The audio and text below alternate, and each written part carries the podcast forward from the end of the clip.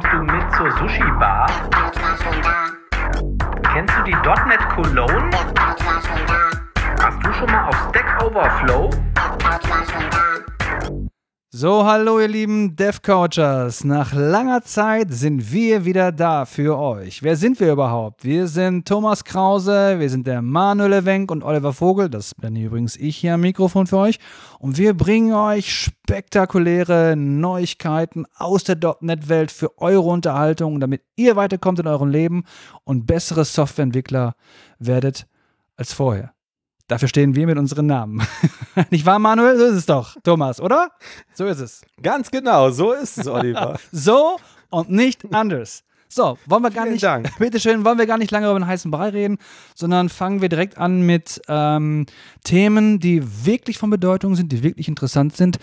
Sag mal, der Inzidenzwert hier in Castrop Rauxel, habe ich mir sagen lassen, ist 248. Ist das nicht ziemlich hoch? Das ist doch mehr als Castrop Rauxel Einwohner hat, oder? So gefühlt ja. Würde ich behaupten. Wie hoch sind die Inzidenzwerte bei euch? 48. In Köln? Keine so Ahnung. 140 oder so, glaube ich. Aktuell. Echt? Und bei dir, Manuel? Ähm, ich weiß es nicht. Ich verfolge das nicht so, keine Ahnung. Also hier muss doch irgendwas Aber ich hab mich, grundlegend ähm, schiefgelaufen sein. Ich weiß auch gar nicht. Also erstmal für die Hörer, die keinen Bock haben auf dieses Corona-Zeug, die brauchen einen vernünftigen Podcast-Player und da gibt es Kapitelmarken und da kann man dann auf Skip drücken und dann könnt ihr dieses Corona-Gelaber überspringen, falls man es nicht mehr hören kann. Weil ich persönlich kann es nicht mehr hören. Also jede Nachrichten, ne, irgendwie. Das war jetzt auch mein zweiter Corona-Geburtstag. Das hat auch irgendwie wahnsinnig genervt. Andauernd nur dieses Thema. Ja, und es ist mittlerweile auch gar nicht mehr ne? witzig, da irgendwie so Corona-Bier rauszuholen. Ne? Also damals hat man sich gedacht, wir trinken jetzt ein Corona. Ich glaube, selbst wir haben das doch gemacht vor, wann war das, Anfang letzten Jahres? Da haben wir auch so ganz witzig auf unserem Instagram-Kanal ähm, ein Foto veröffentlicht, wo wir Corona-Bier getrunken haben. Wir fanden das so super witzig und jetzt mittlerweile kann ich das Zeug auch nicht mehr sehen. Also weder das Bier, noch der Virus, noch AstraZeneca, ja, das Wundermittel oder Sputnik 5. Ich persönlich würde mich ja mit Sputnik 5 impfen lassen, allein wegen des Namens. Sputnik! Gib mir mal das Sputnik Ich aus dem ja die- Kühlschrank. Ich habe ja die Theorie aufgestellt, weiß nicht, ob ich das schon in der Sendung schon erzählt habe, dass in ähm, Saudi-Arabien auch ein Impfstoff entwickelt wurde, der heißt Khashoggi 2. Und der würde dann auch noch zur Auswahl stehen. Khashoggi 2. Da stelle ich mir die Frage, was ist mit Khashoggi 1 passiert? Frag besser nicht, Oliver. Dem haben sie den Kopf Das abgeschnitten. solltest du nicht in der Öffentlichkeit fragen. haben sie den auch schon in Stücke so geschnitten? Äh, und schon gar nicht in so einem politisch korrekten Podcast Natürlich wie dem unseren. Letztens ein Kollege hat doch gesagt, dass die in Saudi-Arabien da den Headless Browser erfunden hätten. Ja. Furchtbar. Hab ich auch. Da sollte Auch man über sowas gehört. gar nicht lachen, ja? Nee, wirklich, Kann nee. jedem passieren, dass du in der Botschaft reingehst und du kommst ohne Kopf wieder raus. Ja, das kann jedem passieren. Ich habe auch wegen was anderem gelacht. Deswegen denn. Ähm, weiß nicht. Fällt mir jetzt gerade nichts ein. Hier ist ein lustiger Hund durchs Zimmer gelaufen. Ähm, aber wir haben Feedback bekommen zu einer unserer letzten Sendungen, wo wir irgendwie drüber philosophiert haben, ob Softwareentwicklung eine Wissenschaft ist, von Raphael Walter. Und Raphael findet, dass Softwareentwicklung wissenschaftliche als auch künstlerische Anteile enthält. Ähm, und ähm, ich äh, kürze das mal ab. Das könnt ihr auf devcouch.de nachlesen unter den Kommentaren. Außerdem hat Kunst für mich etwas mit persönlich empfundener Schönheit zu tun. Für mich ist deshalb beispielsweise die Art, wie man eine Software in Assemblies, Klassen, Methoden und so weiter unterteilt, auch eine Kunst. Ähm, für mich nicht. Ich nicht. Ich sehe das eigentlich Nee. genauso. Ja? Ernsthaft? Ja, ja. Ja. Also ich find, fand immer irgendwie Softwareentwicklung ist so eine Kunst irgendwie. Also wenn man, man denkt ja manchmal drüber nach, wie gestaltet man irgendwas, ne? Und wenn man, dann ist man manchmal irgendwie unzufrieden oder hat irgendwie ein ungutes Gefühl und manchmal hat man so, okay, das ist jetzt echt ein, so ein Kunstwerk irgendwie so das Gefühl oder es ist echt gut gelungen. Ja. Schöne Architektur. Also ich finde, es hat schon was Künstlerisches. Aber wenn ich jetzt irgendein konkretes Problem löse, dann modelliere ich das vielleicht irgendwie. Ne? Und ähm, also gerade das Konkrete, was er nennt, Software in Assemblies, Klassen, Methoden unterteilen, das ist für mich irgendwie eigentlich Single Responsibility Principle. Und wenn man sich daran hält, dann braucht man dafür ja keine Kunst mehr. Ja, aber so ist ja, also diese Prinzipien sind ja keine 1 zu 1 Anleitung, wie man irgendwas machen kann. Ne? Also wenn jetzt irgendwie fünf Ja, stimmt. Entwickler irgendwie, die kennen, oder sagen wir fünf gute Entwickler, die alle ähm, klassischen äh, Muster und was weiß ich noch irgendwie alles kennen, die würden ja trotzdem fünf verschiedene Lösungen häufig entwickeln. Ne? Die sind vielleicht Ja, das ist klar. Ja. Mhm. Ja, aber ich finde jetzt, also jetzt Software, diese Einteilung der Software in Assemblies und Klassen und so weiter, das ist ja eigentlich so, da würde ich fast sagen, das ist ein bisschen so Handwerkskunst. Das ist ein bisschen so, das ist ein bisschen so, du machst jetzt einen Toast, ja, in, in, hier in den Toaster, ja, holst es raus, machst Käse drauf, machst Ananas drauf, machst Schinken drauf, machst nochmal Käse drauf und packst das in den Backofen, ja. Ungefähr so ist das halt. Aber ich finde, so der künstlerische Aspekt kommt dann zur Geltung, wenn man dann hier anfängt, kreativ zu werden. Ne? Und wenn man dann mit Kon Problemen konfrontiert ist, ähm, die man jetzt nicht so 0815-mäßig lösen kann, sondern man muss halt wirklich so ein bisschen über den Tellerrand schauen und ein bisschen weiterdenken und vielleicht was Neues irgendwie auch schaffen. Ja, oder verschiedene Dinge miteinander in Beziehung setzen, ähm, was vorher vielleicht nicht möglich gewesen ist oder so. Das will ich schon sagen, ist ein künstlerischer Aspekt, der dann quasi zur Geltung kommt. Oder? Keine Ahnung. Ich habe zwar ähm, wahnsinnig sehr, sehr viele Jahre Kunstunterricht in der Schule gehabt, aber wir haben da nichts von Kunst gelernt, sondern immer nur Bilder gemalt. Und vielleicht habe ich einfach keine Ahnung, was Kunst ist. Aber Handwerk, da wäre ich dabei.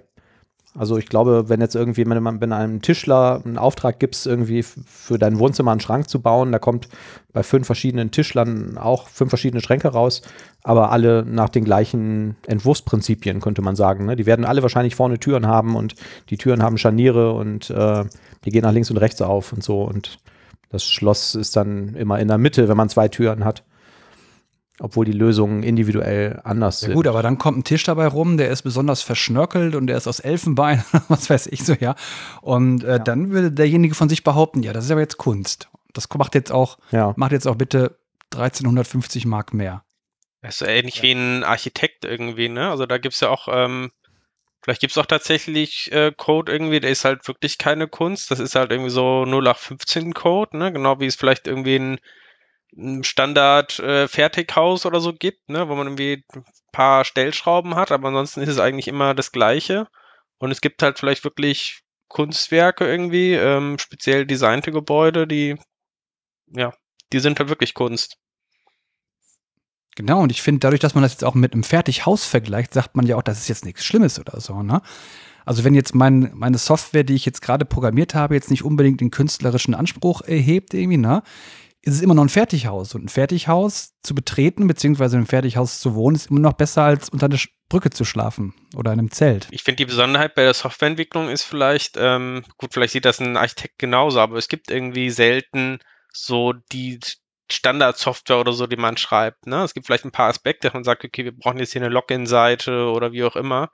Aber ansonsten ist ja irgendwie doch jede Software ähm, irgendwie anders. Ne? Ähm, scheint wird auch Architekt sagen, jedes Haus ist irgendwie anders. Ne? Aber ich weiß, ich war noch nie in zwei Projekten, die jetzt wirklich genau gleich waren oder gleiche Software irgendwie haben wollten. Ja, aber ist nicht spannend, dass man das einfach nicht so, nicht so einfach beantworten kann. Es scheint auf jeden Fall ein spannendes Metier zu sein, wenn man nicht so einfach erklären kann, was das eigentlich ist. Oder was man da eigentlich den ganzen Tag macht.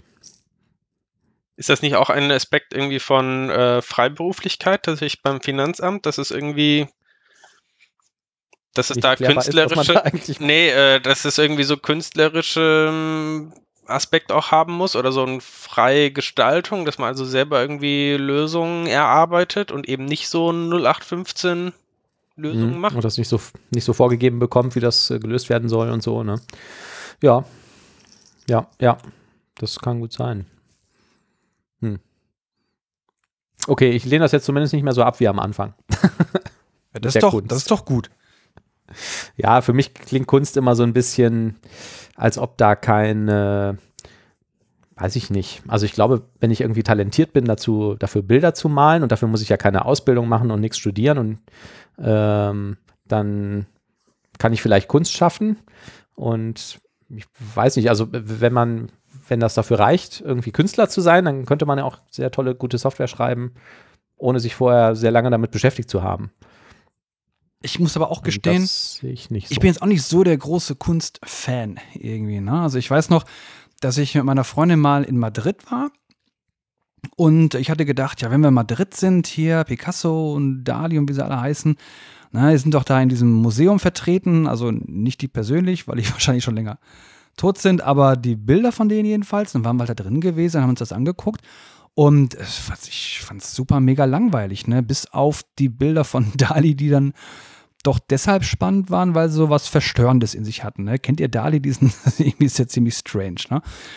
Ja, und äh, ich habe jetzt auch nicht den Hype so verstanden irgendwie, ne? Aber ich denke mal, das ist vielleicht auch eine Typfrage irgendwie oder so, ne? Deshalb, ähm, ja, Kunst und Bilder und weiß nicht, vielleicht liegt es auch daran, dass ich nicht malen kann, ne? Also Boah. Ja, ich glaube, und das hat mich schon damals in der Schule immer gestört, ist, dass man überhaupt bei dem Begriff Kunst immer an Bilder denkt. Ne? Also ich denke da irgendwie, ich interessiere mich schon für Kunst, aber das ist dann vielleicht Musik, zeitgenössische Musik. Also jetzt irgendwie das neueste Hip-Hop-Album von, keine Ahnung, wer da gerade aktuell ist, ist doch eigentlich, das ist doch aktuelle Kunst. Oder der neue Film von Quentin Tarantino oder so. Also ich muss gestehen, ich kann Once tatsächlich Upon a Time auch, in Hollywood ähm, zum Beispiel. Bei, bei, Ja. bei Kunst gefällt mir eigentlich das am besten, wo irgendwie so eine Symbolik mit drin steckt. Also was häufig auch irgendwie eher so unter dem Merkmal moderne Kunst oder so läuft. Ne? Also wo man dann denkt, okay, äh, das ist irgendwie jetzt ein cooles äh, Bildsymbol irgendwie für irgendwas in, in der Gesellschaft. Irgendwie ist.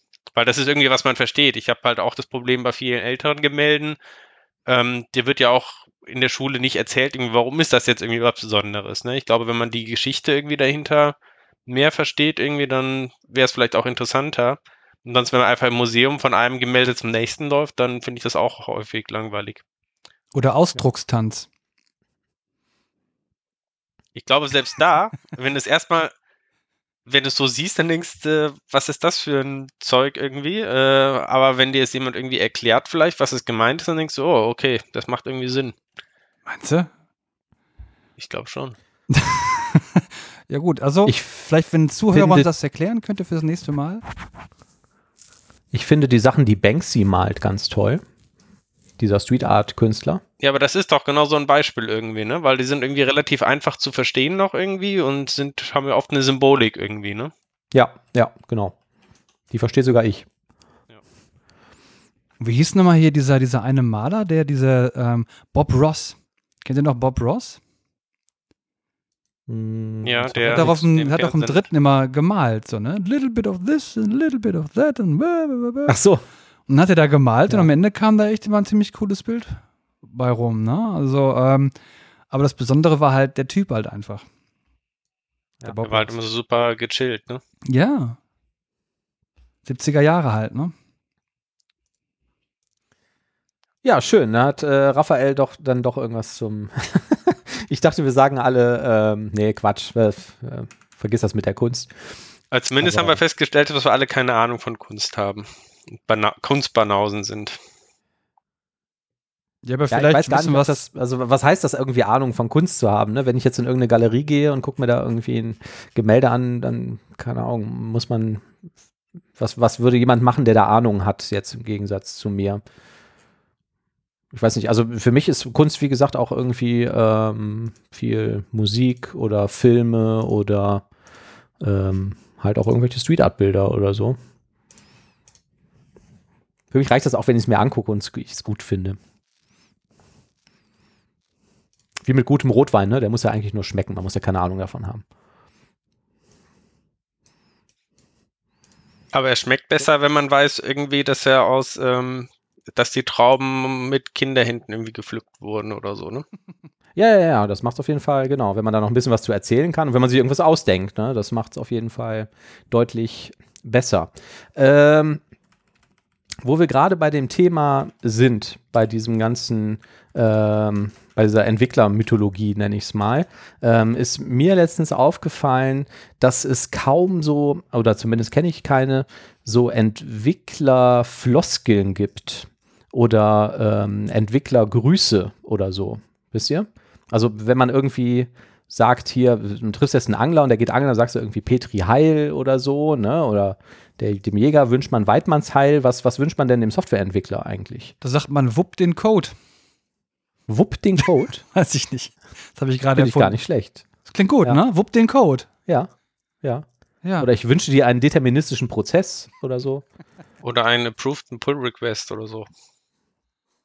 Stimmt, immer ein Approve. Mhm.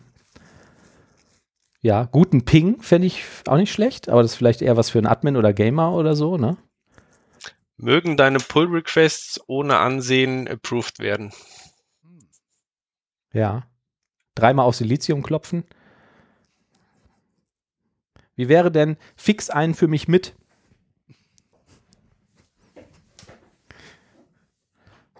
Wenn man zu den Kollegen geht.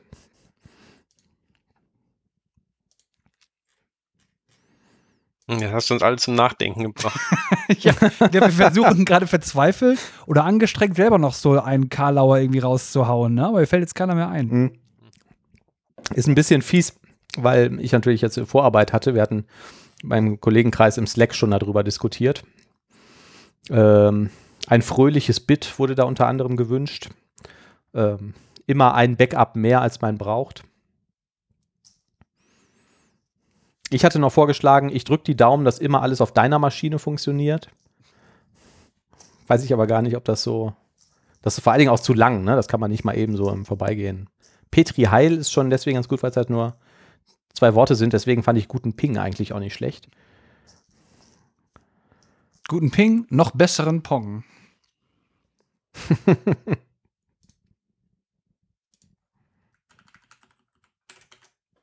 Einen erfolgreichen Merch. Erfolgreicher Merch. Ja, das ist ganz gut. Ja, finde ich auch gut. Erfolgreicher Merch. Wenig Konflikte. Oder einfach- sowas. Oder einfach einen guten Merch wünschen morgens. Ja, stimmt. Guten Merch. Merch. Das ist wirklich gut, ja. Guten Merch. Ja. Guten Merchen. Gut, da schreibe ich direkt in den Sendungstitel. Guten Merch zusammen.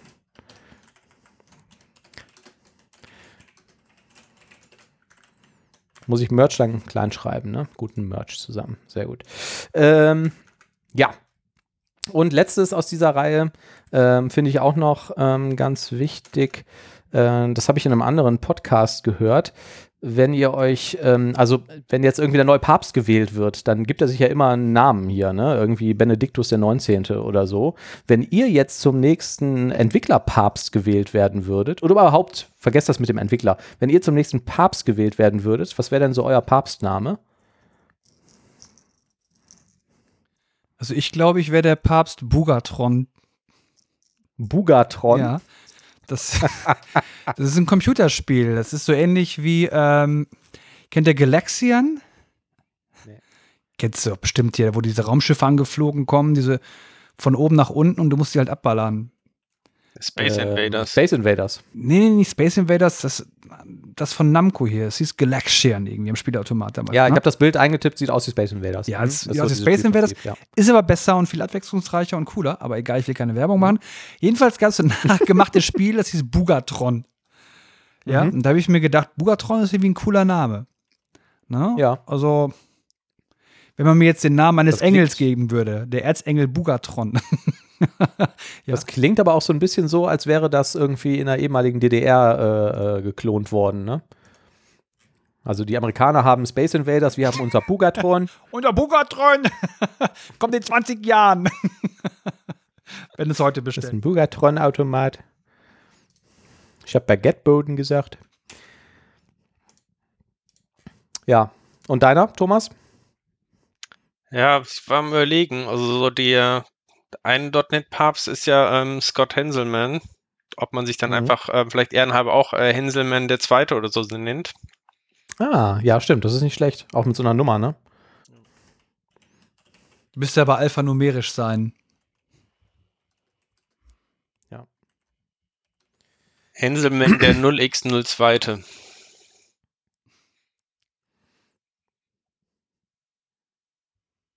Und du, Manuel, wie wäre denn dein, dein Papstname, dein Softwareentwickler Weiß ich auch nicht. Ich überlege auch gerade. Also er müsste dann vielleicht auch irgendwie Galaktotron oder so heißen. Galactus. Irgendwas, irgendwas maßlos Übertriebenes.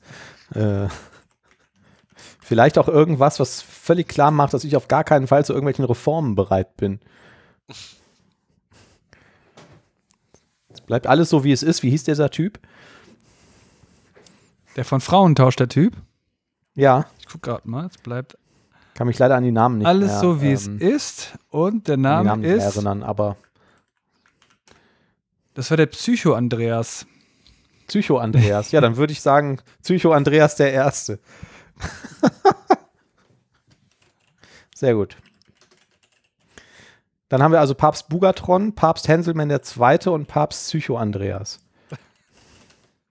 Ja, mit dem Psycho-Andreas passt jetzt irgendwie nicht ganz so gut, aber das ist sicherlich derjenige, der am meisten oder längsten in Erinnerung bleiben wird.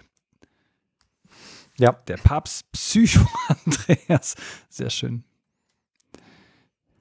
Hoffentlich bekommen wir keinen Ärger mit Scott Hänselmann ähm, wegen diesem Namen Hänselmann der Zweite. Ach, der, der wollte. Auch Ärger bekommen hatte ja Google, die in einen jahrelangen Rechtsstreit mit Java äh, verzettelt waren. Thomas, was gibt's darüber zu berichten? Habt ihr das eigentlich so verfolgt? Es ist ja schon irgendwie ein ewig langer Rechtsstreit irgendwie, ne? Also er hat irgendwie vor Ja. ähm, 2010 angefangen, also vor über, vor über zehn Jahren. Und es ging irgendwie darum, ähm, damals hat ja Oracle Sun gekauft und damit quasi auch die Rechte irgendwie an, an Java bekommen. Und Google hatte irgendwie gerade Android auf den Markt gebracht oder vielleicht auch schon was länger, keine Ahnung. Und irgendwie hat dann Android ähm, eine Runtime gebaut, die halt auch irgendwie diese Java APIs halt unterstützt hat. Also quasi die, ähm, die entsprechenden Funktionsdefinitionen, die waren halt genauso wie in dem Java ähm, JDK oder so. Ähm, so habe ich das verstanden. Hm, Ähm, ich auch so verstanden, aber dann auch, glaube ich, irgendwie unter der Haube nativ kompiliert, ne? Wurde das Zeug dann. Genau, aber ich glaube, das hatte gar nicht so eine Rolle gespielt. Ich glaube, das Entscheidende war halt, die haben einfach die gleichen Funktionen, die halt ähm, in diesem in der Java Standard Library irgendwie drin waren, also was bei uns irgendwie das .NET Framework irgendwie wäre, ähm, haben die halt quasi so nachgebaut. Ne? Also im Prinzip das gleiche, was auch Mono halt damals gemacht hat mit, mit .NET. Und Oracle, die sind ja eh irgendwie ein bisschen ähm, streitlustig immer gewesen und klagen ganz gerne und die haben halt gesagt, nee, hier, das ist äh, unser Design, unsere API ähm, und da haben wir ein Copyright drauf. Das darf man nicht einfach so kopieren. Und dann ging es halt jahrelang um diese Frage, ist eine API selber, also quasi die, die reine Schnittstelle, ist das schon irgendwie Copyright? Ähm, oder ist das irgendwie noch äh, Fair Use? Das ist ja im Amerikanischen dieses ähm, Sache, okay, du kannst halt bestimmte Teile auch benutzen und das ist dann, ähm, fällt halt nicht unter die, unter den Urheberrechtsschutz, sage ich mal so als Mhm. Laie. Mhm. Und irgendwie ganz am Anfang ähm, hat äh, Google Recht bekommen und gleich hieß es halt, okay, ähm, ja, das wäre noch Fair Use. Dann hat Oracle dagegen Berufung eingelegt. Das Berufungsgericht hat Oracle dann wiederum Recht gegeben und hat gesagt, okay, ähm, nee, das ist jetzt kein Fair Use und Google muss irgendwie eine wahnsinnige Millionensumme an Oracle ähm, zahlen. Und das wäre halt Mhm. auch irgendwie, ja, für Softwareentwickler weltweit halt irgendwie doof gewesen, weil du kannst dann im Prinzip keine kompatiblen Produkte auf gleicher API-Basis irgendwie entwickeln. Ne? Das hätte jetzt auch weit über diesen Rechtsstreit hinaus halt ähm, Folgen gehabt. Ähm, Beispiel wäre halt wieder diese Geschichte mit Mono und .NET irgendwie. Ne? Ähm. Und jetzt tatsächlich vor wenigen Tagen, ähm, also Google hat dann halt dagegen auch wieder, wie nennt das dann, Revision eingelegt. Auf jeden Fall ist es vor den obersten Gerichtshof dann gezogen und der hat jetzt final dann Google wiederum recht gegeben, dass es alles Fair Use ist und damit halt äh, APIs im Allgemeinen halt nicht unter das Copyright fallen. Mhm. So eine gute Nachricht quasi für alle Entwickler. Ja, schön. Frohe Und, äh, Botschaft ich zu glaube, Ostern. Es ist ja, glaube ich, ein Hobby von, oh, jetzt muss ich gucken, dass die uns nicht verklagen, aber interessiert, glaube ich, keine Sau, was wir hier erzählen. Ähm, glaube ich, ein Geschäftsmodell von Oracle, ähm, Unternehmen zu verklagen, ne? Ja, ich glaube, wenn man selber vielleicht nicht so innovativ ist, dann muss man vielleicht irgendwie Ja. bei anderen klagen. Vielleicht. Könnte man annehmen. ähm, ja, es gibt irgendwo so, da gibt es auch so eine berühmte Wikipedia-Seite, wo irgendwie eine Auflistung ist der größten Rechtsanwaltunternehmen der Welt. Und ähm, da stecken dann so diese ganzen üblichen, üblichen Verdächtigen drin, die man schon mal gehört hat, auch irgendwelche Unternehmensberatungen und so. Aber mit ganz weitem Abstand Platz 1 ist Oracle, weil die einfach die meisten Rechtsanwälte weltweit beschäftigen, die da halt auch fest, fest angestellt sind.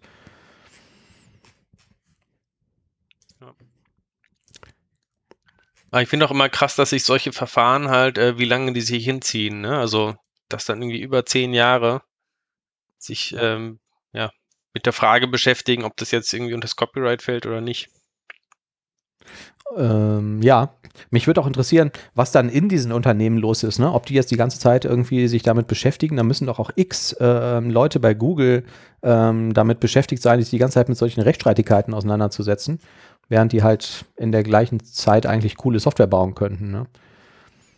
Ja, gut, das machen ja irgendwelche spezialisierten Anwälte dann, ne? Die Ja.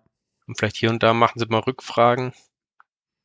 Ob die wohl schon so einen Plan B in der Hinterhand hatten, wenn die jetzt da irgendwie verklagt, also wenn die ähm, nicht Recht bekommen hätten von Google-Seite, ob die dann irgendwie die ganzen APIs ausgetauscht hätten oder so. Aber ich fand das auch, ähm, also äh, tatsächlich nochmal, um auf äh, Mono zurückzukommen. Ähm, das war ja auch lange Zeit die Frage, oder Microsoft hat ja nie denen irgendwie jetzt äh, groß Probleme irgendwie gemacht, ne? Aber das war immer quasi so ein bisschen, ähm, gerade in der Anfangszeit, so was im Hintergrund schwebte, dieses Risiko, dass sie Mhm. vielleicht auch irgendwie verklagt werden könnten, ne? Ja. Ähm, und Mono hat halt auch immer sehr strikte Richtlinien gehabt, ähm, wer quasi an dem Code mitarbeiten darf oder nicht. Irgendwann hat Microsoft zum Beispiel mal ähm, so ein Shared Source äh, veröffentlicht von ihrer .NET Runtime und ich glaube auch von ähm, der Base Class Library, also von Teilen des .NET Frameworks. Das Mhm. war irgendwie halt so eine Lizenz, du darfst irgendwie in den Code reingucken, aber ansonsten glaube ich nicht so viel mitmachen. Also das war noch jetzt weit vor diesem ganzen Open Source Entwicklung ähm, von heute. Und wenn du halt irgendwie auf diesen Code drauf geguckt hast mal, dann warst du halt automatisch irgendwie davon ausgeschlossen, dann irgendwie bei Mono mitzuarbeiten oder mitzucommitten, Mhm. weil einfach dann nicht ausgeschlossen werden kann, dass du halt ja Code gesehen hast und den dann bewusst oder unbewusst dann halt replizierst. Ne? Also du durftest quasi nur öffentlich zugängliche Dokumentation irgendwie verwenden, um, um diese APIs nachzubauen. So als Sicherheitsmaßnahme. Ja, ja, ich erinnere mich dran, dass das so war.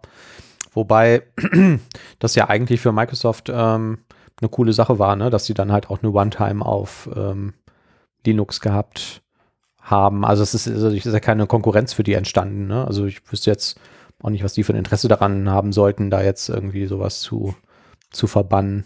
Ja, aber ich meine, Mono, ich muss jetzt mal selber googeln, ähm, wann das zunächst entwickelt wurde. Äh, lass mich mal raten, bevor du Ja. sagst. Ähm, .NET Framework würde ich sagen war 2000, 2001 so, dann müsste Mono vielleicht mm, 2002, 2003 oder so gewesen sein. 2003.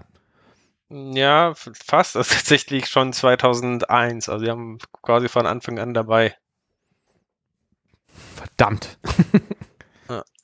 Aber ich sag mal, 2001 ähm, war Microsoft ja auch noch anders. Ne? Das waren noch Zeiten, ich weiß gar nicht, wann Steve Ballmer irgendwie da war. Ähm, da war Microsoft ja bei weitem noch nicht so Open Source freundlich. Ne? Von daher war das wahrscheinlich schon ein reales Risiko, was, das man, was man da befürchtet Das ist hat. sehr, sehr freundlich ausgedrückt, ja. Ich glaube, das war die Zeit, an der auch weiße Kopfhörer auf dem Microsoft Campus verboten waren und so. Da war noch nichts mit, mit Offenheit. Da haben die noch den Zune gebaut. Kennt ihr den noch? Diesen Zune Microsoft MP3-Player? Ja. Das war auch ein Riesenerfolg, das Ding.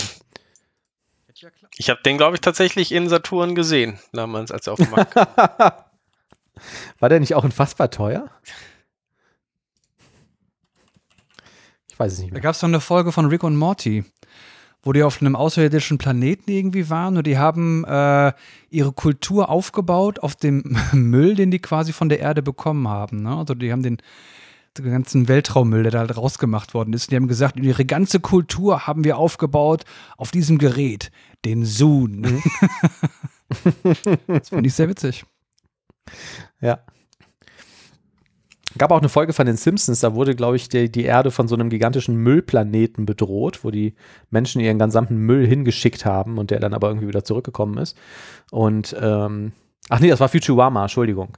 Äh, Futurama und dann ähm, haben die halt so eine Mission ausgeschickt, um diesen Planeten zu erkunden und haben rausgefunden, der besteht nur aus alten AOL-CDs und Bart Simpson-Figuren. das fand ich auch gut. Es gab doch damals immer noch zehn Stunden umsonst bei AOL, oder? Ja. Genau. Und diese scheiß CDs, die waren ja wirklich überall drin, auf jeder Dreckszeitung und jeden Tag hast du fünf davon im Briefkasten gehabt, ne? Ich weiß, in der Anfangszeit Wahnsinn. waren diese AOL-CDs noch in einer echten, ähm, richtigen CD-Hülle drin. Da war das manchmal ganz ja. praktisch. Dann hat man halt irgendwie so fünf CDs mitgenommen von AOL und hatte dann irgendwie für die selbstgebrannten äh, CDs entsprechend dann Hüllen, ohne die zu kaufen. Aber irgendwann sind da halt übergegangen, dann nur noch die in diesen Papphüllen dann abzugeben. Ja. Dann auch nicht mehr gebracht. Ja, und diese kostenlose Zeit nutzen, das war, glaube ich, immer total umständlich, weil man das ganz äh, ähm, merkwürdig nur wieder kündigen musste und so. Ne? Das ähm, ging auf jeden Fall nicht online. Irgendwas war daran wahnsinnig umständlich. Also ich hatte war eine Bekannte, irgendwie immer zu peinlich, dass die, hat, die hat nur, die hat nur ihren Internetzugang gehabt durch ähm, durch AOL-CDs. Die hat die, glaube ich, 10 Stunden gemacht oder 20 waren das sogar, ne? Und dann äh, ja, hat sie dann die nächste kostenlose AOL-CD gemacht und hat sie halt einen Benutzernamen erstellt. Was die hieß dann, sie Petra irgendwie, danach hieß sie Petra 1, Petra, Petra 2, Petra 3, also jedes Mal, ja. Ja. Hat sie den quasi inkrementierte Benutzernamen.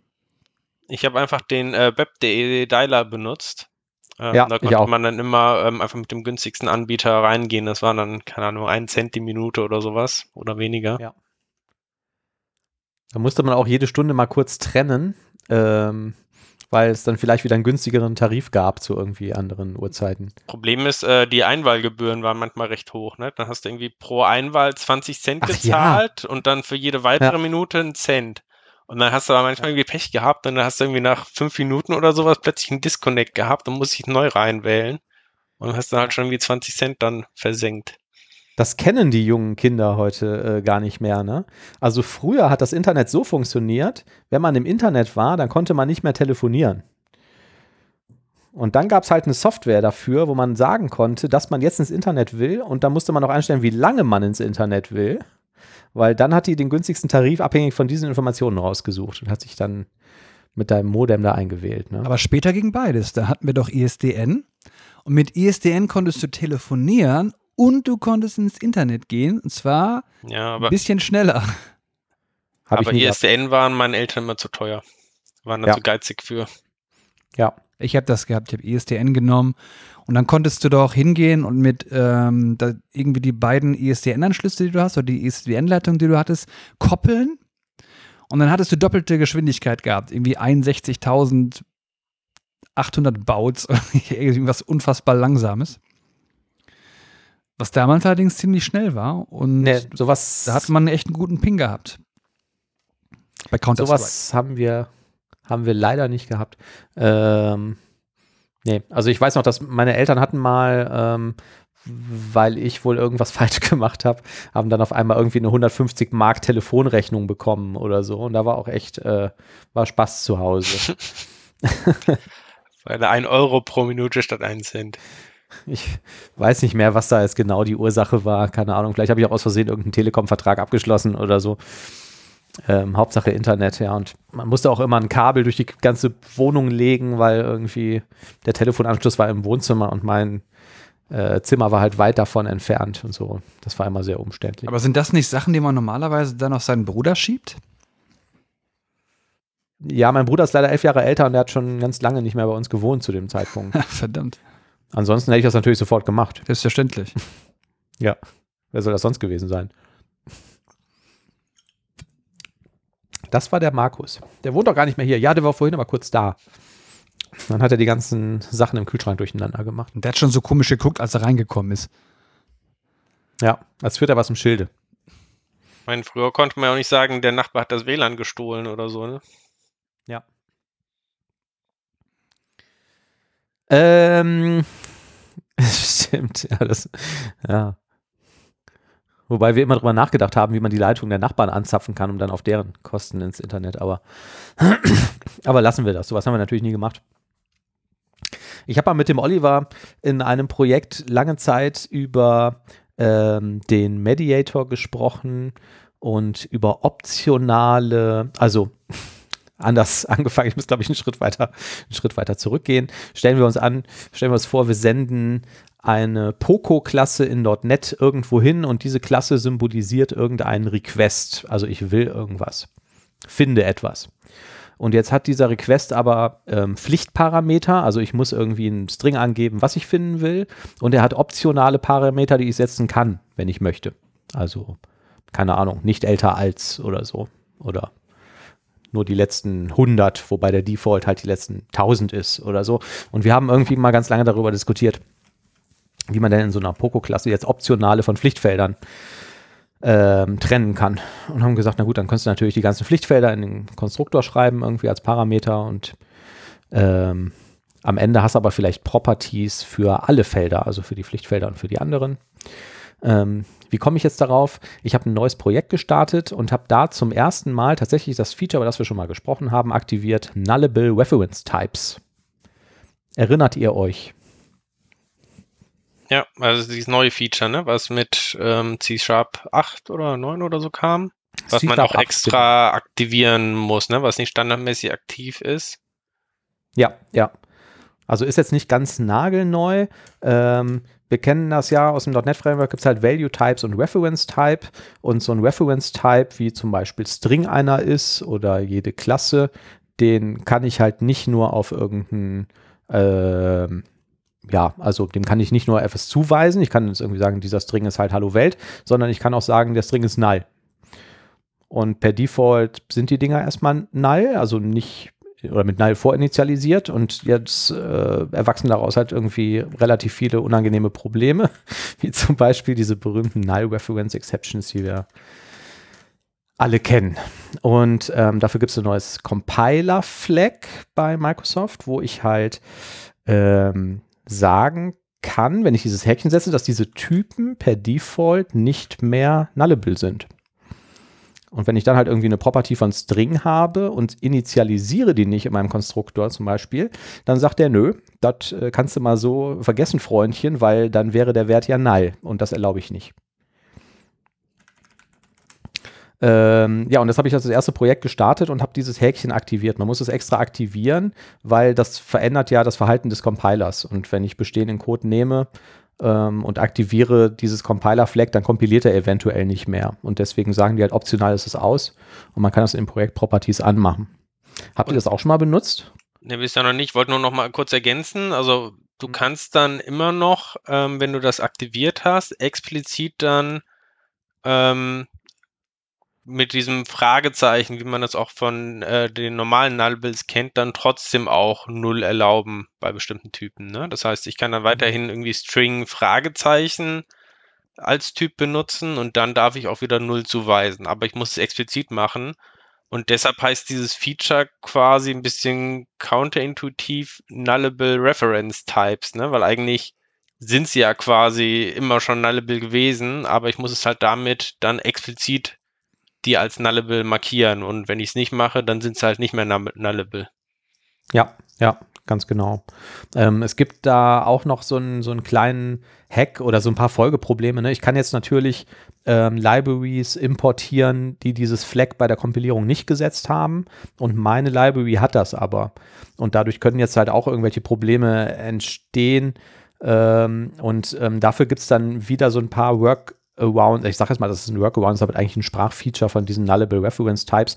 Es gibt zum Beispiel noch so einen Ausrufezeichen-Operator, mit dem ich halt sagen kann, ähm, hier, lieber Compiler, ich garantiere dir, du brauchst hier keine Warning oder keinen Error anzeigen. Dieser Wert kann niemals null sein. Ne? Damit kann man diesen Check wieder so ein bisschen aushebeln. Aber das Nette daran ist jetzt halt eigentlich, dass ich halt Verweistypen habe wie so ein String und kann da halt ein Fragezeichen vorschreiben, wie der Thomas gerade gesagt hat. Ähm, was ja vorher nur bei den ähm, Value Types ging und könnte die jetzt damit halt tatsächlich bei so einer Query irgendwie als optional kennzeichnen.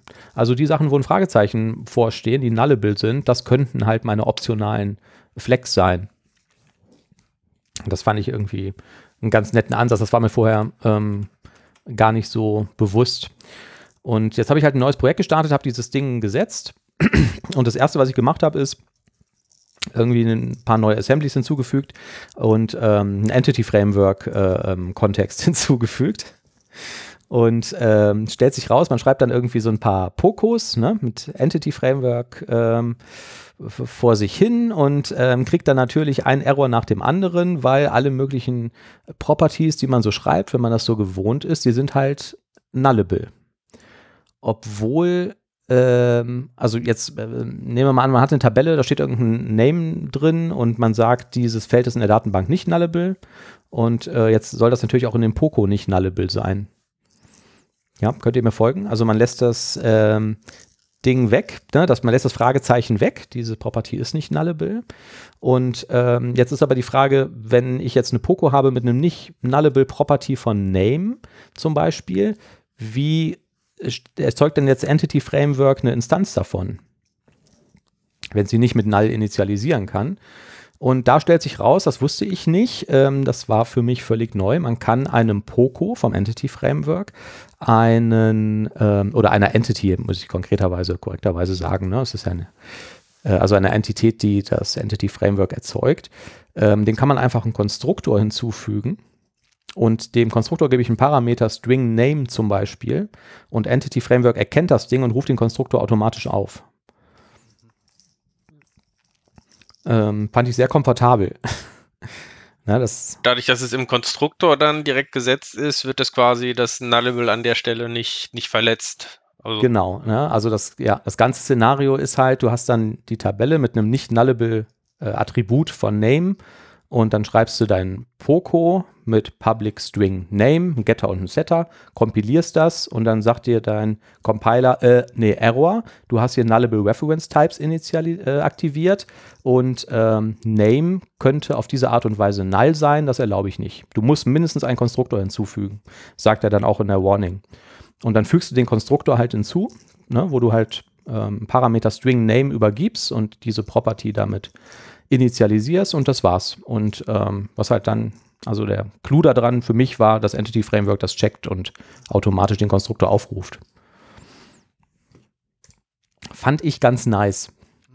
Und ähm, das zweite kleine Folgeproblem war, das gleiche Problem hatte ich dann mit den DB-Sets im DB-Kontext, ähm, weil auch die bestehen ja aus so einem ähm, Getter und Setter. Dafür gibt es eine Hilfsmethode, also jeder DB-Kontext ist ja von DB-Kontext abgeleitet. Ähm, und die haben eine Property, die heißt Set.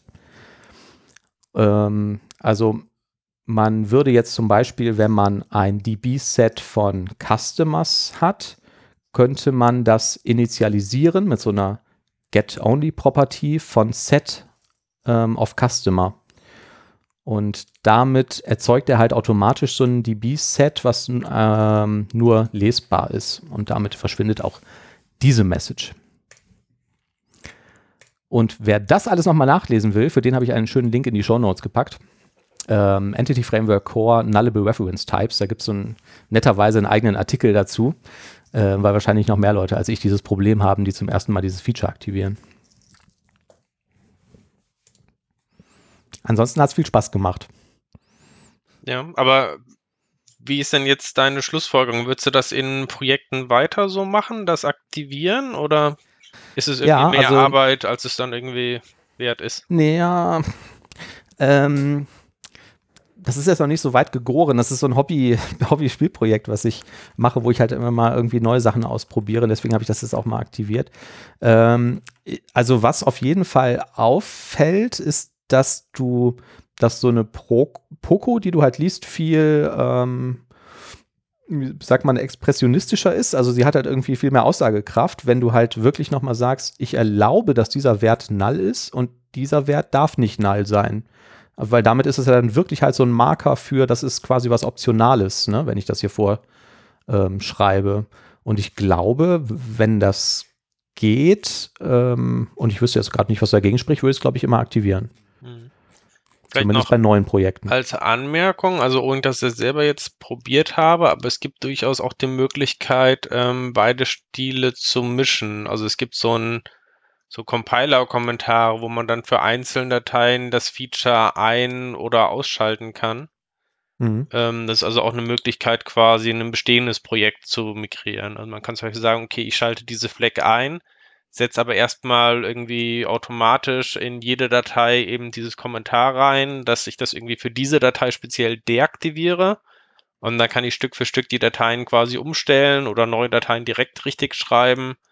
Ähm, so dass es da eben korrekt ist oder heißt korrekt, aber mit den Nullable eben aktiv ist. Ja, genau. Ähm, das ähm, funktioniert auch. ich weiß nicht, ob das jetzt genau das war, was du meintest. Ähm, es gibt ja diese ähm, ich weiß gar nicht genau, wie, wie heißen die in, in äh, C, hießen die immer Pragma-Anweisungen, ne? also diese Raute-Syntax, wo man auch Regions mit kennzeichnen kann und so, ne? Ja, ich glaube, die meinte ich auch, ja. Raute Region, genau, ja. Und ähm, damit kann man, genau, also wenn das, das war genau, du kannst halt schreiben, Raute Nullable Enable und damit wird das dann quasi aktiviert und kannst dann an einer beliebigen Stelle sagen, äh, Nullable Disable ähm, und dann ist es halt für diesen Codeblock wieder deaktiviert, diese Validierung. Ja ja, ähm, ich habe da jetzt, wie gesagt, so, ich muss noch ein paar Wochen damit arbeiten, aber ähm, so auf den ersten Blick ähm, war ich doch ein bisschen überrascht davon, ähm, dass das doch nochmal so, so einen Mehrwert bietet. Mhm. Also ich dachte zuerst nur, ja, alles klar, so ist halt ein bisschen mehr Aufwand und man will damit vielleicht irgendwie Null-Reference-Checks ähm, sich sparen oder Null-Reference-Fehler korrigieren oder weniger davon haben. Aber ähm, ich fand auch, dass es jetzt einfach besser zu lesen war, gerade wenn man irgendwie viel mit so Pokus macht. Ne? Und gerade ähm, wenn wir irgendwie mit diesem Mediator irgendwelche Requests ähm, absenden, war das ganz hilfreich an ein paar Stellen. Ja. Ja, finde ich ganz interessant, mal deine Erfahrung so zu hören, weil ich kenne sonst, glaube ich, noch keinen, der das irgendwie benutzt hat. Ja, ich bleibe am Ball. Ähm, ich habe äh, zwei Linklisten mal rausgesucht ähm, oder gesehen in den letzten Wochen, die fand ich ganz interessant. Ähm, die wollte ich auch mal hier im Podcast teilen.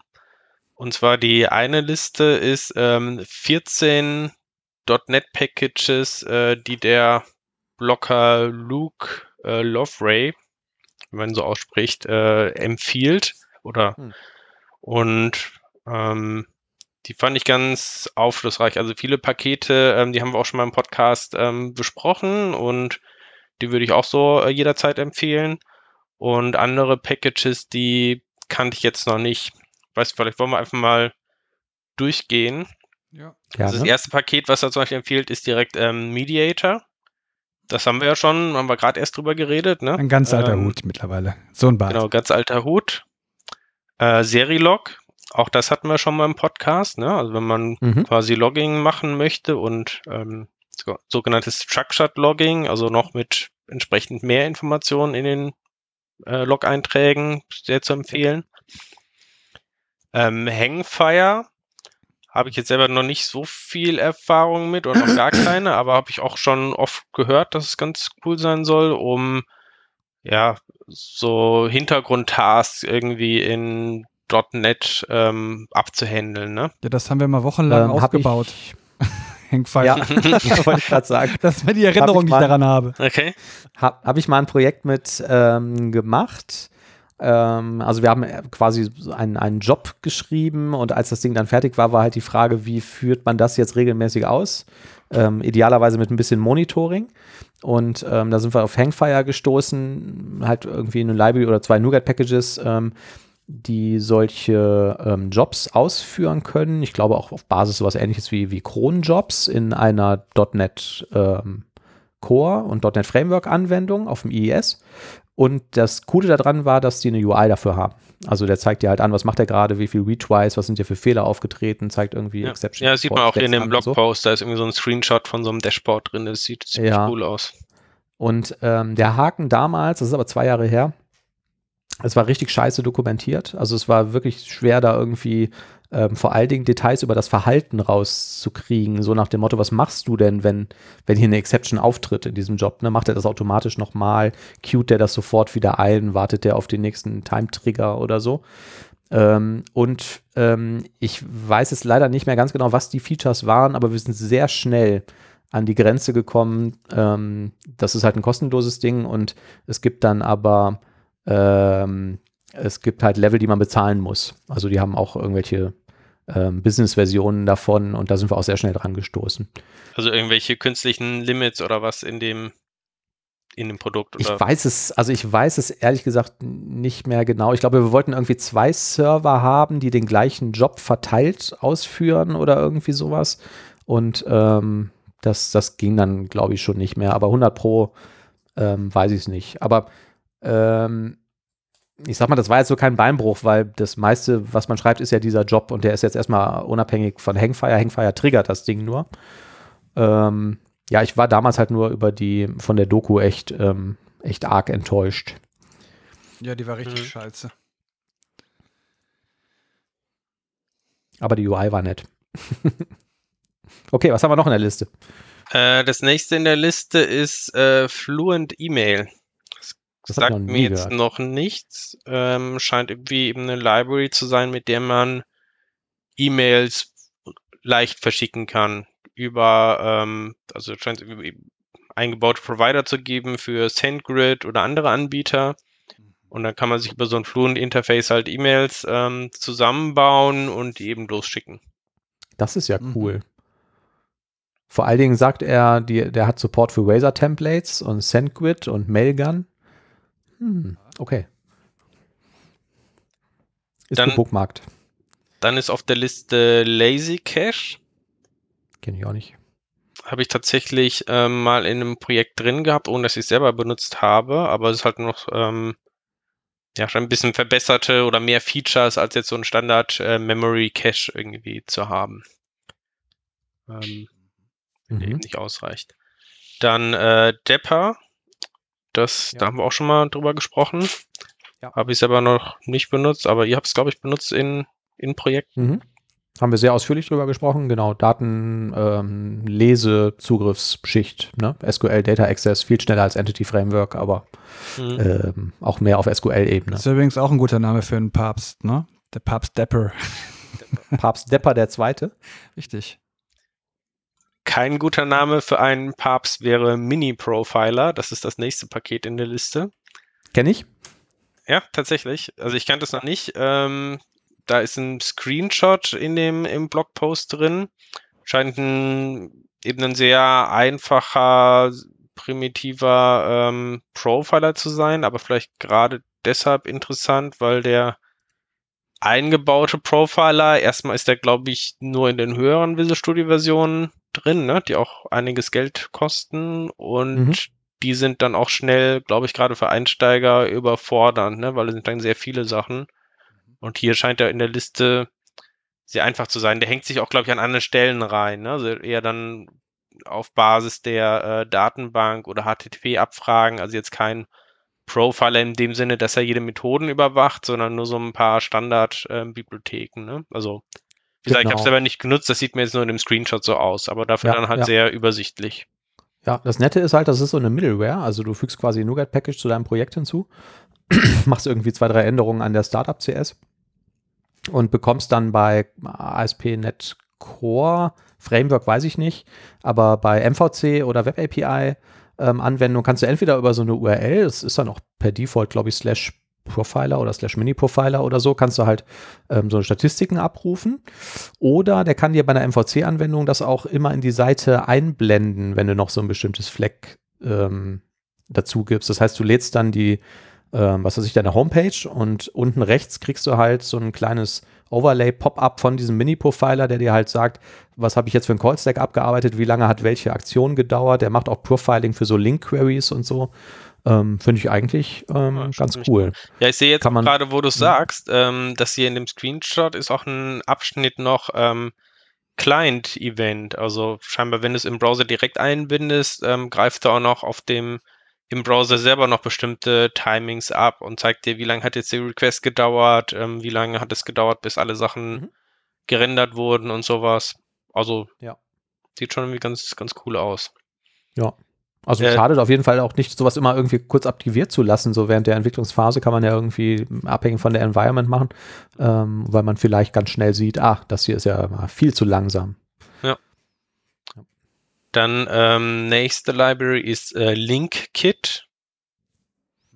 Sagt mir selber nichts. Ähm, da, das ist wohl eine Erweiterung halt von dem ähm, Standard Link.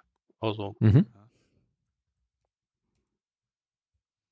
also hier steht noch, äh, LinkKit allows you to build link queries and conditions as predicates. Ja, ich glaube, das also,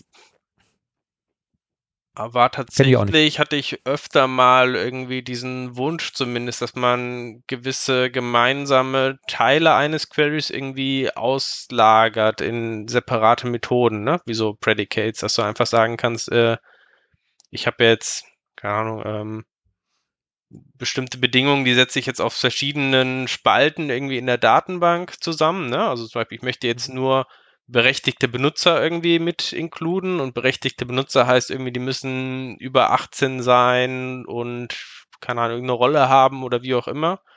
Und dann ist ja manchmal praktisch, das dann irgendwie zusammenzufassen als so ein ähm, Predicate, ne? Weiß Ja. nicht, ob es genau das ist, aber wenn ich das so rauslese, könnte das halt ganz praktisch sein. Was sind das für Anwendungen, für die man dann über 18 sein muss? Ähm, das sage ich dir nach der Sendung. Ja. Dann haben wir den Fluent Migrator und DBUp. Über DBUp haben wir, glaube ich, schon mal geredet, ne? Mhm. Jo, Fluent Migrate. Und- benutzen wir ja immer noch mit Begeisterung. Ja. Und Fluent, Fluent Migrator, Migrator. sagt mir gar nichts. Kennt ihr das? Nee, sagt mir auch nichts. Ja, also soll wohl ähnlich sein, aber eher Code-basiert. Also du hast keine, ähm, ja, keine SQL-Skripte in irgendwie Dateien, sondern ähm, hast halt Klassen, die diese Migration machen. Ja, genau. Ja, ja. Also, ja, Der Also die Up, wie gesagt, hatten wir 2500 schon Sterne. Das ist ungefähr lange so drüber gesprochen. bei IMDb. Ja. Ja, Fluent Migrator sieht eher aus wie so ein bisschen wie diese äh, Migration-Syntax vom Entity Framework selbst, nur ein bisschen besser lesbar, ne? Mhm. Ja, okay. Und dann kommen wir zu CSV-Helper. Den habe ich Ah. tatsächlich, glaube ich, schon mal in Projekten genutzt. Also Also wenn man. CSV-Dateien irgendwie einlesen möchte in .NET und äh, man braucht jetzt irgendwie mehr als, äh, keine Ahnung, File, Read Line irgendwie und ein Split, äh, dann kommt man an CSV-Helper, glaube ich, nicht vorbei. Mhm. Ähm, vor allem, was CSV-Help halt auch mitbringt, ist so ein automatisches äh, Mapping auf Klassen, ne? ähm, dass man also nicht dann selber halt dieses Aufsplitten und zuweisen muss, sondern du kannst sagen, ich, ich habe hier eine Klasse und ähm, die repräsentiert meine einzelnen Zeilen und kann das dann irgendwie direkt ähm, darauf mappen. Mhm. Genau. Dann haben wir eine Liste Hash-IDs. Kannte ich jetzt so nicht. Was ist das? Kannte ich auch nicht, aber sieht sehr cool aus. Also es erzeugt dir aus Integers, aus Integern ein ähm, Unique String, der aber relativ kurz ist, ne? Also, was machen die jetzt hier? Die haben drei Integer hier, 1, 2, 3, ne, wenn ich das richtig verstehe, diese Syntax.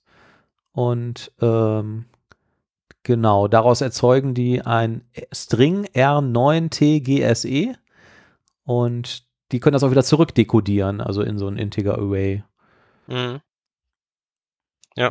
Das Ja, ist steht aber auch irgendwie dabei, ähm, cool. Ja.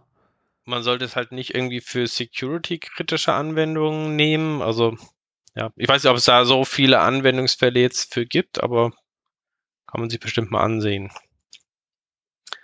Äh, Humanizer ist das nächste Projekt. Ähm, kannte ich so auch nicht, sieht aber auch ziemlich cool aus. Äh, Humanizer sorgt dafür, bestimmte Werte halt in menschenlesbareren Format irgendwie ähm, darzustellen. Ähm, in dem Screenshot als Beispiel wird das ganz gut klar, besonders bei ähm, Datumsangaben. Ähm, der macht dann zum Beispiel aus einem aus dem gestrigen Datum macht er einfach dann den Text äh, Yesterday. Oder wenn du sowas hast wie in ähm, ja, Zeit in äh, vier Stunden, dann kommt da irgendwie sowas raus wie four hours from now. Okay, also die nehmen ein Daytime-Objekt ne, und ziehen jetzt hier in dem Beispiel von now äh, 24 Stunden ab oder 25 Stunden und rufen dann die Extension Method Humanize auf mhm. für Daytime und der erzeugt einen String und sagt, das ist Yesterday. Genau. Oder hier ist ein Kann Beispiel, äh, du hast einen Timespan irgendwie mit äh, 16 Tagen und er macht dann irgendwie so zwei Wochen raus. Also da scheint es auch jetzt nicht unbedingt ja. so um die höchste Genauigkeit zu gehen. Also ja. Ähm, also der Humanizer aber ist aber irgendwie halt. Der ist irgendwie so eine eierlegende Wollmilchsau. Der kann irgendwie, der kann irgendwie alles Mögliche machen. Mit Datumswerten kann der super arbeiten und der ist auch ziemlich praktisch, wenn es darum geht, ähm, jetzt Wörter in den Singular oder in den Plural zu bringen. Genau, ja, das ist das nächste sagst, Beispiel hier, ne? Der hat so Pluralize und Singular, Singularize genau. äh, Methoden. Oder auch, ähm, um Texte abzuschneiden. Es gibt so eine Truncate-Methode. Dann sorgt halt dafür, dass es, also es sieht für mich so aus, als wenn er automatisch an einem sinnvollen Wortende eben abschneidet und dann halt auch noch Platz für so drei Punkte lässt. Ähm, also typische Sachen, die man sich vielleicht schnell auch mal selber gebaut hat, aber dann irgendwie doch eigentlich äh, zu viel Zeit dafür rein investiert und es nicht so gut macht wie diese Library wahrscheinlich. Ja. Und dann tatsächlich die letzte Library ist ähm, Bogus. Hm. Sagt man mhm. Bogus? Hm. Bogus? Wie spricht man das aus? Ich weiß nicht. Aber das habe ich tatsächlich auch schon mal äh, gehört, auch wenn ich es noch nicht benutzt habe. Das ist so ein Fake ähm, Datengenerierer. Also ähm, wenn ich jetzt zum Beispiel für, für, für Tests oder ich brauche irgendwie jetzt ähm, mal Fake-Daten, die ich in eine Datenbank schreibe oder was auch immer, dann kann ich halt diese Library benutzen und sagen, okay, ich brauche jetzt hier irgendwie in dem Feld einen, einen Vornamen irgendwie oder ähm, ein bestimmtes Datum und der generiert dann halt entsprechend passende äh, Fake-Daten. Mhm. Dann war, glaube ich, im letzten halt Projekt auch ganz exzessiv eingesetzt. Ja. Also sowas wie, ich möchte jetzt eine ähm, Pseudo-E-Mail haben, ne? Ähm, dafür gibt es dann halt spezielle ähm, eingebaute Methoden, ja. die halt sinnvolle E-Mail-Adressen erzeugen. Ich glaube, der Oliver kennt sich ein bisschen damit aus. Oliver, weißt du eigentlich, ich frage mich gerade, also dieses Ding funktioniert ja jetzt so, ich kann irgendwie sagen, gib mir mal einen männlichen Vornamen oder so und dann erzeugt er dir einen. Ne? Funktioniert das auch irgendwie deterministisch? Dass ich dem irgendein Kriterium mitgebe, was ich, irgendein Integer oder irgendeine Zahl oder so und dass, dass der mir immer bei jedem Aufruf dann den gleichen Vornamen erzeugt? Das weiß ich jetzt nicht. Ich würde jetzt behaupten, was du machen könntest, ist, dass du ihm eine Menge von gültigen Werten irgendwie mitgibst und er vielleicht daraus einen wählen würde nach speziellen Kriterien. Hm. Dann bräuchte ja, sowas wie so ein Seed, Aber du ne? kannst, von so einem ja. was du machen kannst, ist, es gibt sowas, das ist eine Erweiterung für Bogus, das nennt sich irgendwie Autobogus oder irgendwie so ähnlich. Und hm. ähm, da hast du die Möglichkeit, dass der Objekte einfach befüllt, ohne dass du diese Regeln explizit quasi beschreibst. Also ich hatte jetzt auch öfter mal den Wunsch gehabt, dass ich einfach jetzt ein Objekt haben will, wo Fake-Daten drin sind, ohne dass ich da stundenlang jetzt die Regeln definieren muss. Und äh, das konntest du dann halt damit machen. Du kannst dann aber auch hingehen und das ist also eine spezielle Klasse, wo du eben äh, festlegst, wie ein Objekt zu befüllen ist. Und da kannst du halt auch so in Anführungsstrichen Ausnahmen festlegen.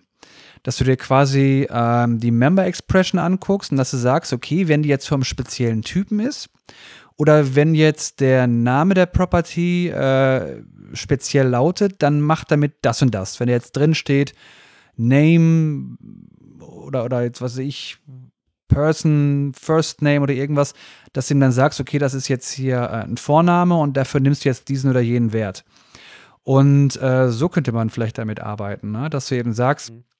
wenn es eine spezielle Variable auftaucht, dass du einfach sagst, komm, äh, befüll den immer jetzt in diesem Kontext mit diesem oder mit jedem Wert. Ja.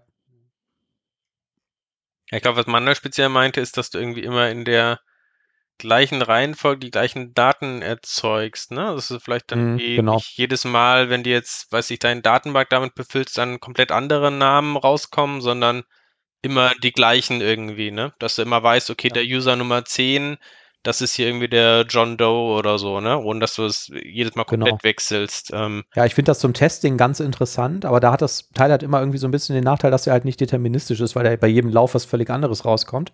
Und das nächste, was ich irgendwie spannend fände, wäre zum Beispiel ähm, so Datenbank-Anonymisierung damit zu machen.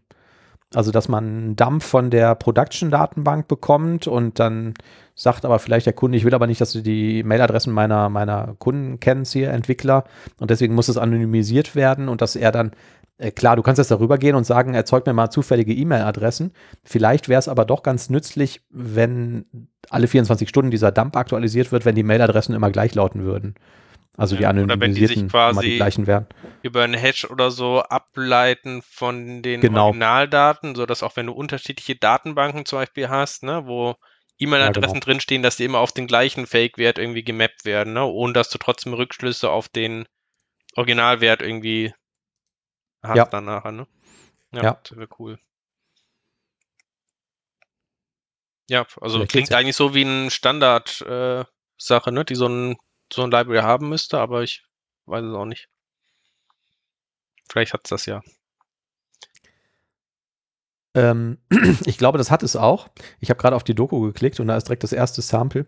Ähm, da geben die ein Seed vor mit so einer random ähm, Nummer. Und ähm, die sagen halt, wenn ihr hier immer die gleiche, ich sehe jetzt auf den ersten Blick nicht, ähm, wo das dann verwendet wird, diese, diese, dieses Randomize. Ähm, wenn du hier immer die gleiche Nummer eingibst, dann kriegst du immer die gleichen Ergebnisse bei jedem Aufruf. Ja, Problem gelöst. Ah ja. Ja, ein Traum. Ein Traum. Wofür So. benutzt du das, Oliver? Aus dem Testen, ne? Ja, ja. Ansonsten soweit zu den NuGet-Packages. Ich hatte ja noch eine zweite Linkliste versprochen. Die gehen wir aber jetzt nicht irgendwie im Einzelnen durch, weil da sind irgendwie ähm, hunderte Links tatsächlich drin. Da geht es um .NET Performance. Ähm, das ist irgendwie eine auf äh, GitHub gehostete Seite und da sind nach Kategorien geordnet, zum Beispiel Bücher zum Thema, Videokurse, Blogs, Artikel, alles, was jetzt irgendwie speziell mit .NET und Performance zu tun hat, ähm, teilweise auch noch in bestimmte Kategorien aufgeteilt, wie ähm, jetzt Memory oder Threading, Benchmarking. Also wenn man irgendein Problem hat oder sich einfach mit Performance beschäftigen möchte, dann ist das äh, bestimmt eine coole Liste, wo man ähm, interessante Artikel und Beiträge zu dem Thema findet. Wollte Cool. ich auch mal in die Show Notes mit reinpacken. Das sieht auch spannend aus. Das sind auch immer solche Listen, wo man irgendwie dann mal äh, acht Wochen äh, Urlaub haben müsste, um die irgendwie durchzulesen. Ne? Ja. Und eine entsprechende Motivation über diese acht Wochen. Aber cool, sieht gut aus. Vor allen Dingen äh, sind da auch Blogs verlinkt, das finde ich auch immer spannend. Äh, da sind auch ein paar Leute dabei, deren Blog ich schon mal gelesen habe. Steven Taub ist, glaube ich, relativ bekannt oder Oren Aini, der, ähm, so glaube ich, der Chefentwickler von RavenDB, RavenDB. ne, ja. Ja, genau. Der sich gerade auf Twitter sehr unbeliebt gemacht hat. ja, stimmt. Warum? Ähm, ich hatte vor Politische Themen. Ja, also was ich gelesen hatte, war, er hat von einem Vorstellungsgespräch erzählt, ähm, wo irgendwie irgendwer da war und er hat die erste Frage, die er dem gestellt hat, ähm, war, weiß ich nicht, ähm, irgendwas über irgendwie Laufzeit von irgendeinem Algorithmus oder so. Und das war jetzt wirklich nicht so eine, nicht unbedingt die trivialste Frage, fand ich. Und die dann direkt als erstes und dann sagte er halt, ja, konnte der nicht beantworten, hat den Kandidaten sofort wieder nach Hause geschickt. Und dann ist mir quasi ein Shitstorm entgegengeflogen, so auch von relativ bekannten Leuten, so, die sagten, ja, könnte ich jetzt auch nicht beantworten, ne? das muss doch jetzt kein, kein schlechter Typ gewesen sein. Und er hat dann halt gesagt, ja, wir sind halt irgendwie eine Database-Company so und das ist halt wichtig, dass du weißt, wie das funktioniert und deswegen Das war dieses Beispiel mit so dem Telefonbuch irgendwie, ne? glaube ich. Also es ging irgendwie die Arbeits, die Aufgabe war, du sollst irgendwie ein Programm schreiben, wo du Telefonbucheinträge verwalten kannst. Und zwar jetzt nicht nur irgendwie zwei, drei, sondern, weiß nicht, eine Million. Mhm. Und du sollst sie aber so abspeichern, da, ähm, kann, dass halt bestimmte Performance-Sachen äh, irgendwie erfüllt sind. Ne? Also irgendwie den. Okay, das war noch was anderes, als, als Okay. was ich gelesen habe. Okay, dann scheint er sich vielleicht da öfter in die, in die Ja. auf sich Aber ich kann auch sein Argument verstehen. Also das sind natürlich Sachen, die übersteigen vielleicht so ein normales Entwicklerinterview. Aber wenn du jetzt wirklich äh, selber Datenbanken bauen musst, also die Antwort wäre da irgendwie gewesen, du brauchst irgendwie einen B-Tree oder sowas, also so eine interne Datenstruktur, die du halt in Datenbanken irgendwie häufig verwendest. Mhm. Ähm, und das müsstest du halt schon dann irgendwie wissen, ne? Das kann ich dann auch irgendwie verstehen, ne? Also. Ja. ja. Wie auch immer, aber auf jeden Fall ist es halt ähm, ein sehr bekannter Entwickler, der sehr gerne auch über ähm, Performance-Themen bloggt und halt auch viel über Datenstrukturen und effiziente Datenstrukturen. Der hatte auch mal eine nette Blogserie, das haben wir ganz zu Anfang dieses Podcasts, habe ich da mal was drüber erzählt. Die habe ich jetzt äh, damals auch gesucht, aber irgendwie nicht wieder gefunden. Der hat sich immer am Wochenende hingesetzt und hat sich irgendein bekanntes Open Source Projekt gesucht und hat das dann so in seiner Freizeit mal Performance optimiert. Und ich glaube, der hat auch für, für Nougat und so diese Suchengine mal eben so in so ein paar Stunden deutlich ähm, Performance gesteigert und so. Und ähm, aber seine PRs wurden sehr häufig abgelehnt. War aber trotzdem ganz interessant, weil man immer so ein bisschen was über diese, über diese anderen Projekte erfahren hat und wie die eigentlich funktionieren und so. Und ich fand es auch beeindruckend, dass er sich immer so schnell daran einarbeiten konnte.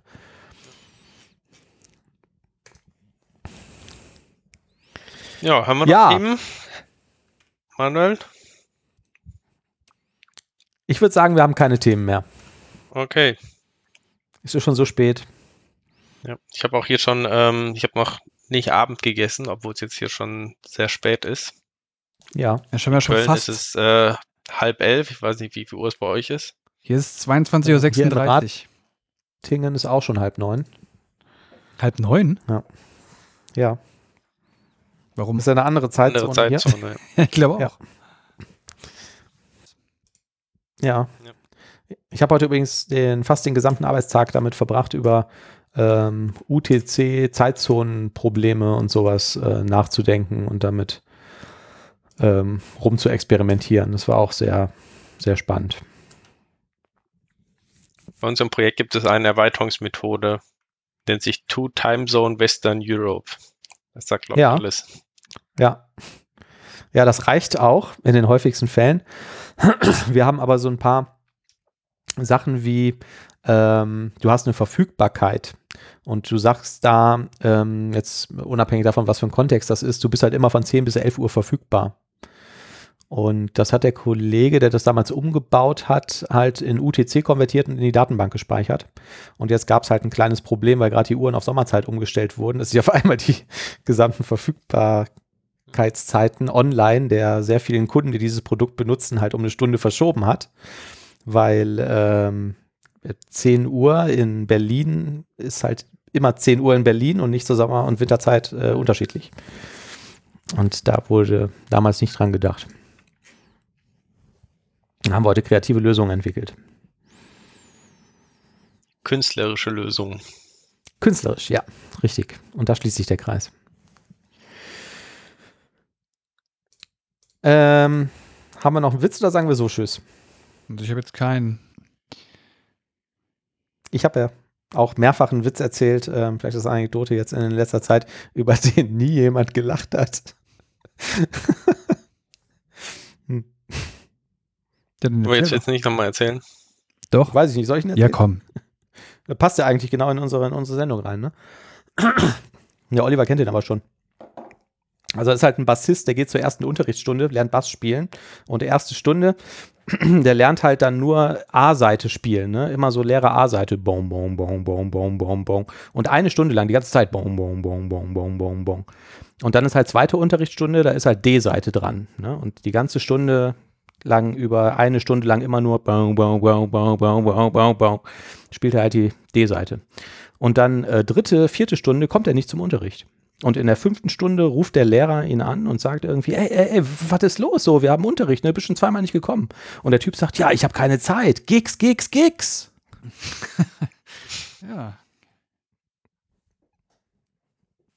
Ja, das war schon eine heftigere Reaktion von euch als bei den anderen. Der ein, einer fällt mir jetzt gerade noch ein. Mehrfach erklären. das Einer fällt mir gerade noch ein, so, ne? Das passt jetzt auch wieder zu Okay. Corona. Go. Da sagt die Frau zum Mann: Hör mal, ich habe ähm, fünf Kilo abgenommen. Siehst du das eigentlich? Und da antwortet der Mann: Ich will mal so antworten. Bemerkt man es, wenn man aus dem Telefonbuch drei Seiten rausreißt? so, oder? Das ist ziemlich billig. Naja. Ja. Ja, gut, machen wir Schluss. Ja. Mehr Mein kriegt man nicht mehr zustande heute. Tschüss, liebe Leute. Vielen Dank, dass ihr bis hierhin vielleicht zugehört habt sogar. Und wir hören bald wieder voneinander. Denkt an uns.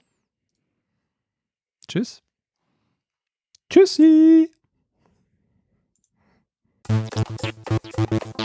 Wer heißt Vogel und nicht Bär? Ja, das ist der Oliver.